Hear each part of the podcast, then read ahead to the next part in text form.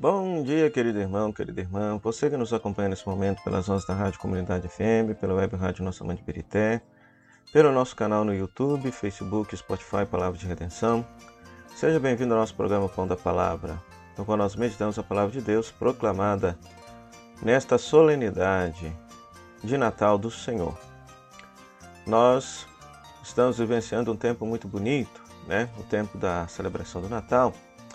E Estamos com a divina providência aqui que coincidisse num final de semana, sexta, sábado e domingo, três celebrações muito importantes. Hoje celebramos a vigília do Natal, a missa da noite. Amanhã celebramos a missa do dia de Natal. E no domingo celebramos a Sagrada Família. Por isso, este pão da palavra será absolutamente especial. Nós vamos refletir rapidamente toda a palavra de Deus que haverá de ser proclamada nesses três dias belos e solenes. E, fale, e faremos para vocês a proposta das leituras orantes dos três evangelhos de hoje, de amanhã e de domingo. Hoje nós estamos celebrando a missa da noite de Natal, né? a chamada tradicional missa do galo. Então, a primeira leitura é Isaías capítulo 9, versículo de 1 a 3, versículo 5 a 6. Que o texto trata do nascimento de um príncipe que seria luz para o povo em meio às trevas.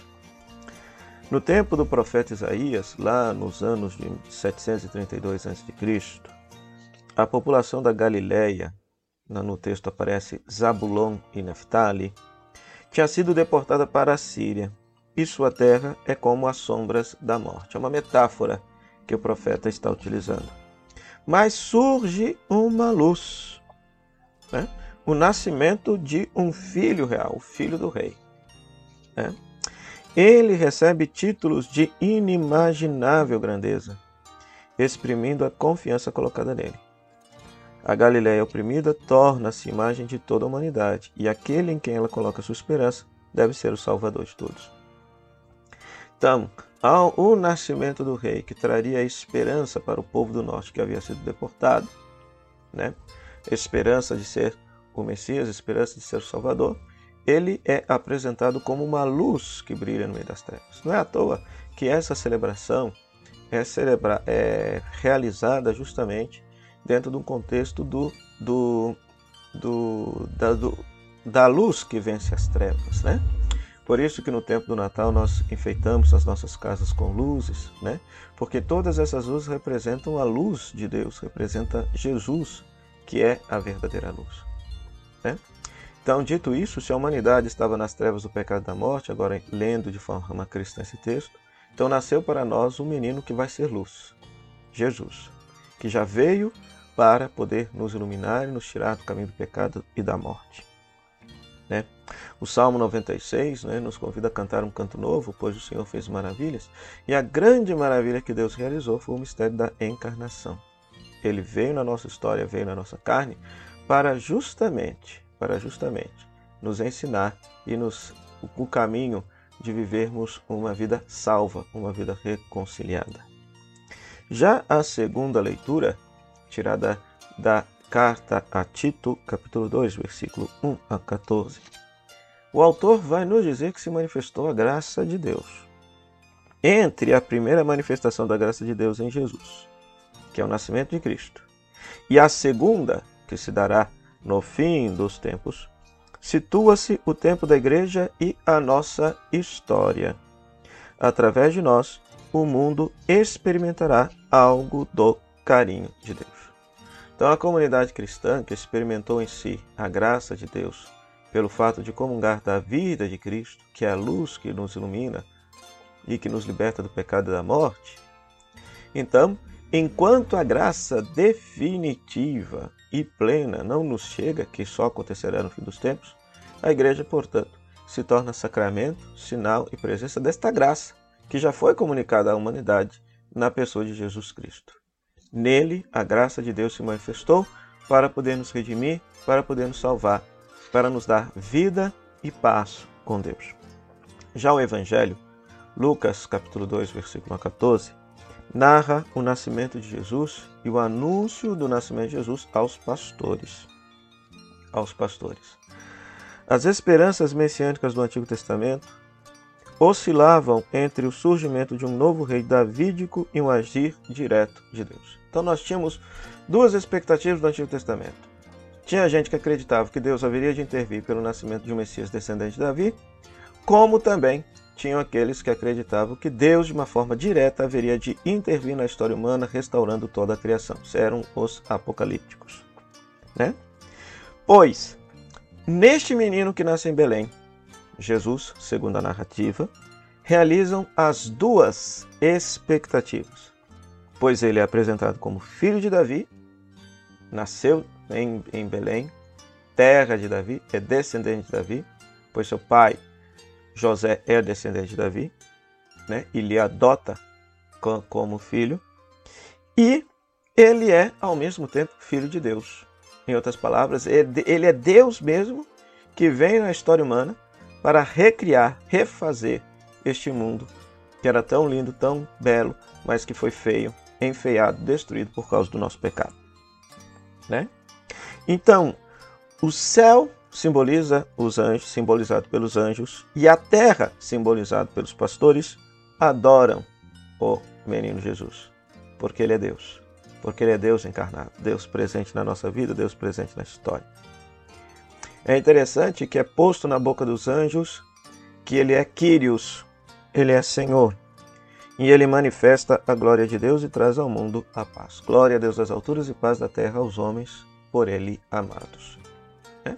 Então, é interessante que o texto narra que, portanto, que em Cristo se dá a boa notícia da chegada do reino de Deus aos pobres excluídos, que são simbolizados pelos pastores, e em Cristo, de certa maneira, já chega esta intervenção de Deus em toda a humanidade, para que a humanidade, seguindo os passos de Jesus, possa possa viver em paz e viver a comunhão com Deus. Continuamos a nossa reflexão acerca da palavra e agora meditando a, a palavra de Deus proclamada nesta missa do dia, a missa do dia de Natal. Então a primeira leitura é Isaías capítulo 52, versículo 7 a 10. E esse texto fala da alegria da boa notícia, da boa nova, a salvação universal. É interessante que essa palavra boa notícia é evangelion, em grego, evangelho.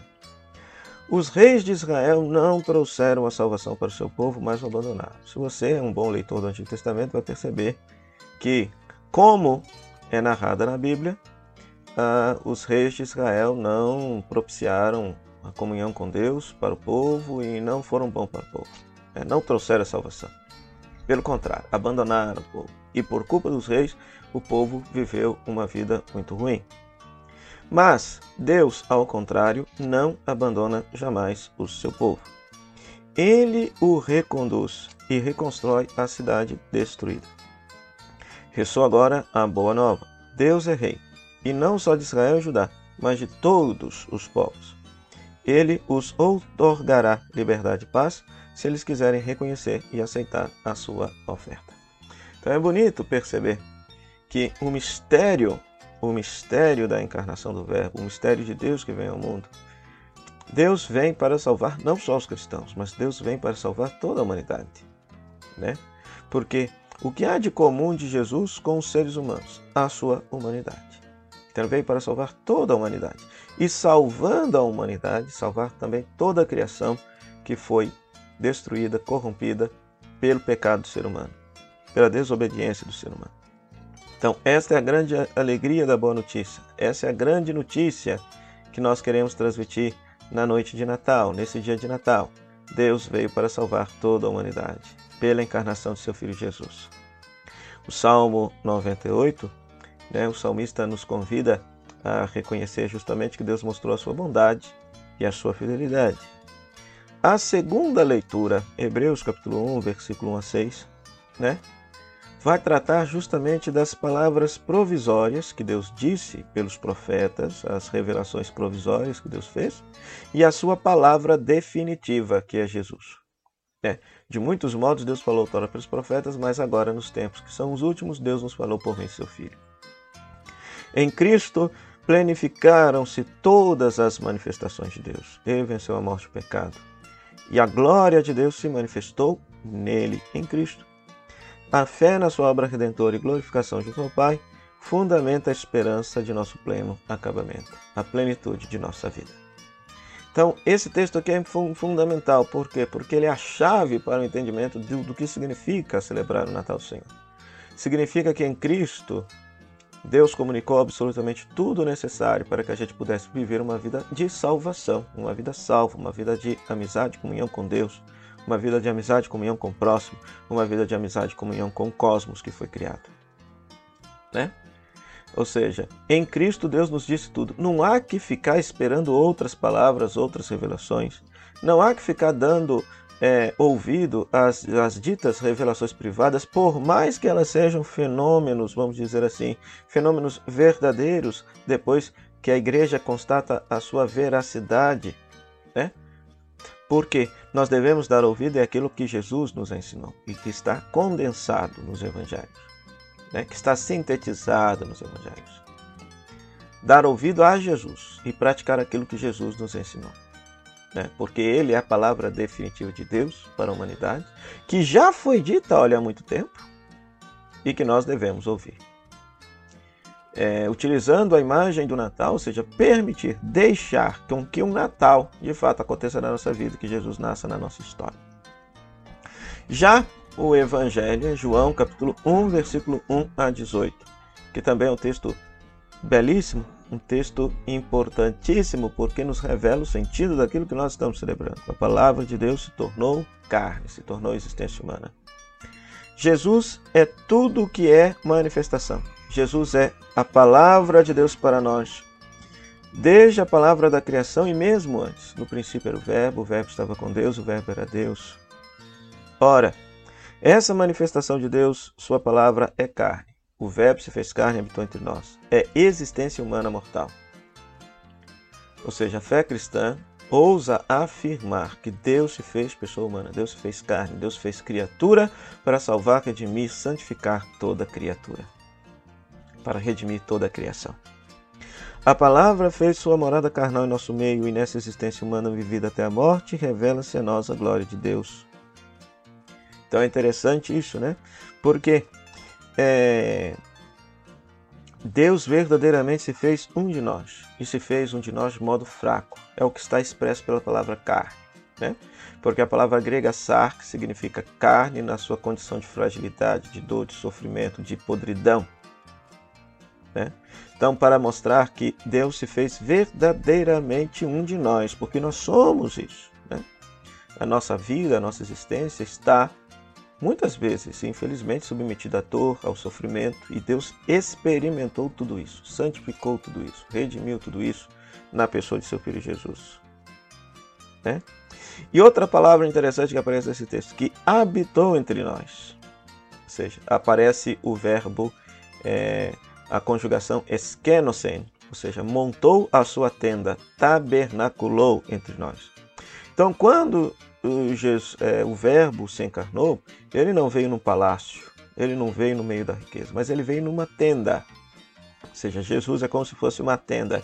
Aquela mesma tenda na qual, lá, por exemplo, lá no livro do Gênesis, lá no livro do Êxodo, que se carregava ah, e se guardava naquela tenda provisória a arca da aliança, né? A arca da aliança com as tábuas da lei, né? Então, Ali era a manifestação de Deus para o povo de Israel, pois agora a nova manifestação, o novo tabernáculo no qual nós temos livre acesso ao Pai do céu para poder rezar e adorar, é a pessoa de Jesus Cristo. Para nós, isso significa uma decisão, adesão ou rejeição. Esse texto de João nos deixa bem claro, ou seja, nós podemos acolher esse presente que é Jesus, como podemos rejeitá-lo. Esse presente já nos foi dado há quase dois mil anos, há mais de dois mil anos, e e o que, é que a humanidade tem feito com esse presente? Com a mensagem de Jesus, com o ensino de Jesus, com a palavra de Jesus? Acolhido ou rejeitado? Que nesse Natal todos nós possamos de fato acolher esse presente que Deus nos dá para a nossa salvação. Por fim, querido irmão, querida irmã, nesse domingo celebramos a Sagrada Família. A Sagrada Família é a decorrência do mistério do Natal. Se o Verbo verdadeiramente se fez carne e habitou entre nós, da mesma forma como que todo ser humano nasce na história humana, nascendo no seio de uma família, assim também o Verbo se encarnou no seio de uma família, para nos ensinar que cada família é um lugar onde se pode experimentar a manifestação e a presença de Deus.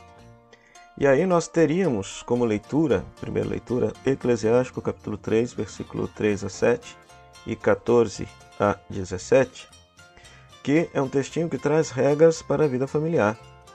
São regras da sabedoria judaica para a vida em família. E prevalece o respeito dos pais, o bom comportamento e o bom senso.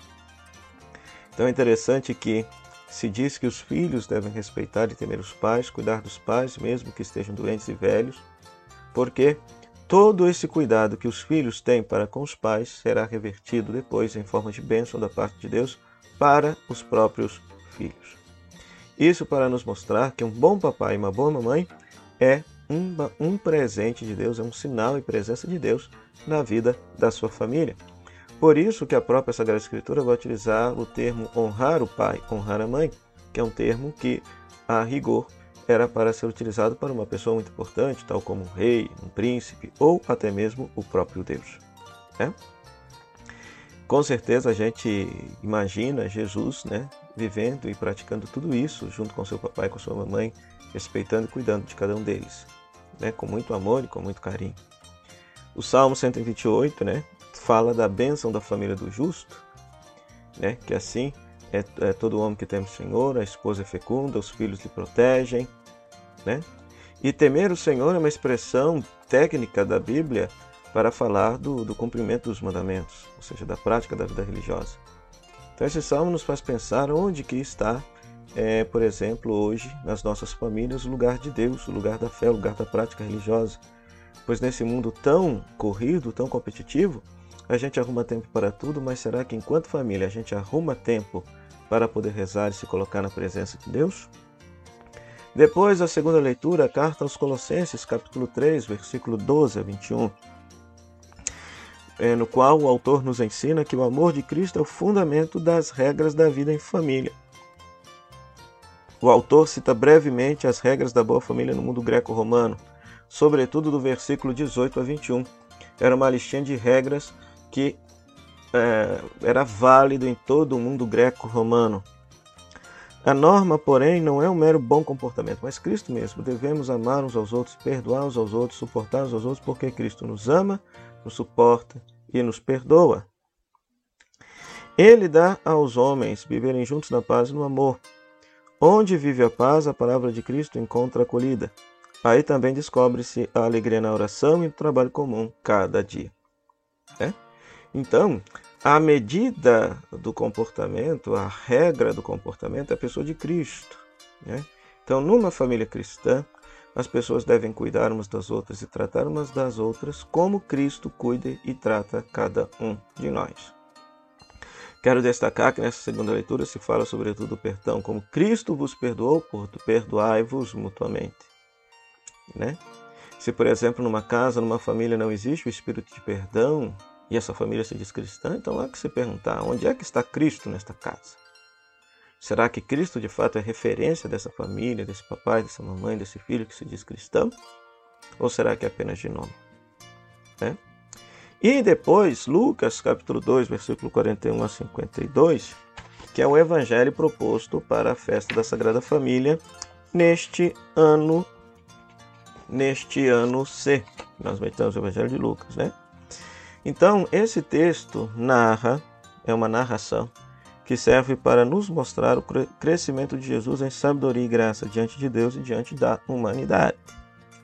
Crescendo, Jesus toma consciência de que sua verdadeira casa paterna não é de Nazaré, mas o templo de Jerusalém. Sua romaria Jerusalém prefigura o seu êxodo final para lá.